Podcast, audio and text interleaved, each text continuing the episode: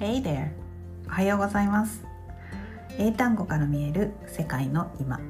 今日も海外ニュースから気になった英単語をご紹介します。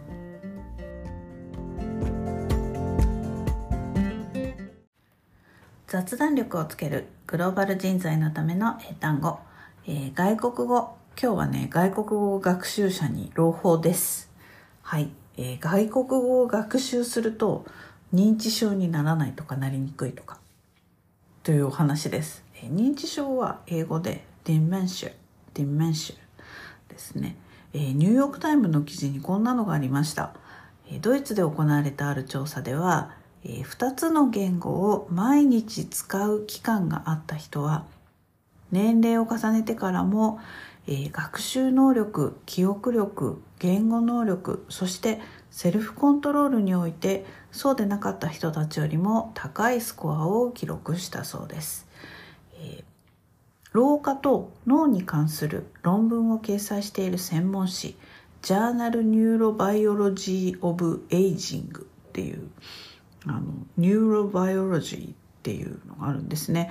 はい。加齢の神経生物学ですか？訳すと。えこれのあの、まあ、専門誌ですね。これに、え論文が掲載されました。はい。20年間に及ぶ、え研究成果として、バイリンガルは認知症や、え認知機能の低下から脳を守るらしいということです。えー、そうですね。two, two decades of work suggesting that bilingualism protects against dementia and cognitive decline in older people と書いてあります。嬉しいですね、これ。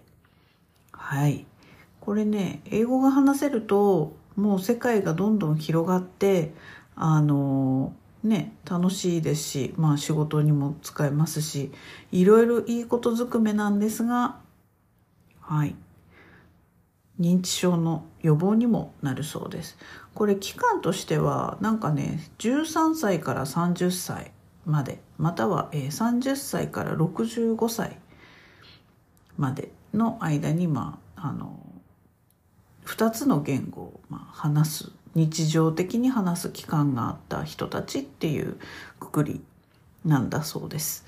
なのでまああのちょっとレベルがどうとかっていう話は書いてないんですけれどもあの日常的に毎日英語をあの話すだけでも勉強するだけでも全然違うと思います。皆さん毎日頑張って英語を話しましょう。そして、えー、認知症予防になります。はい。それではまた明日。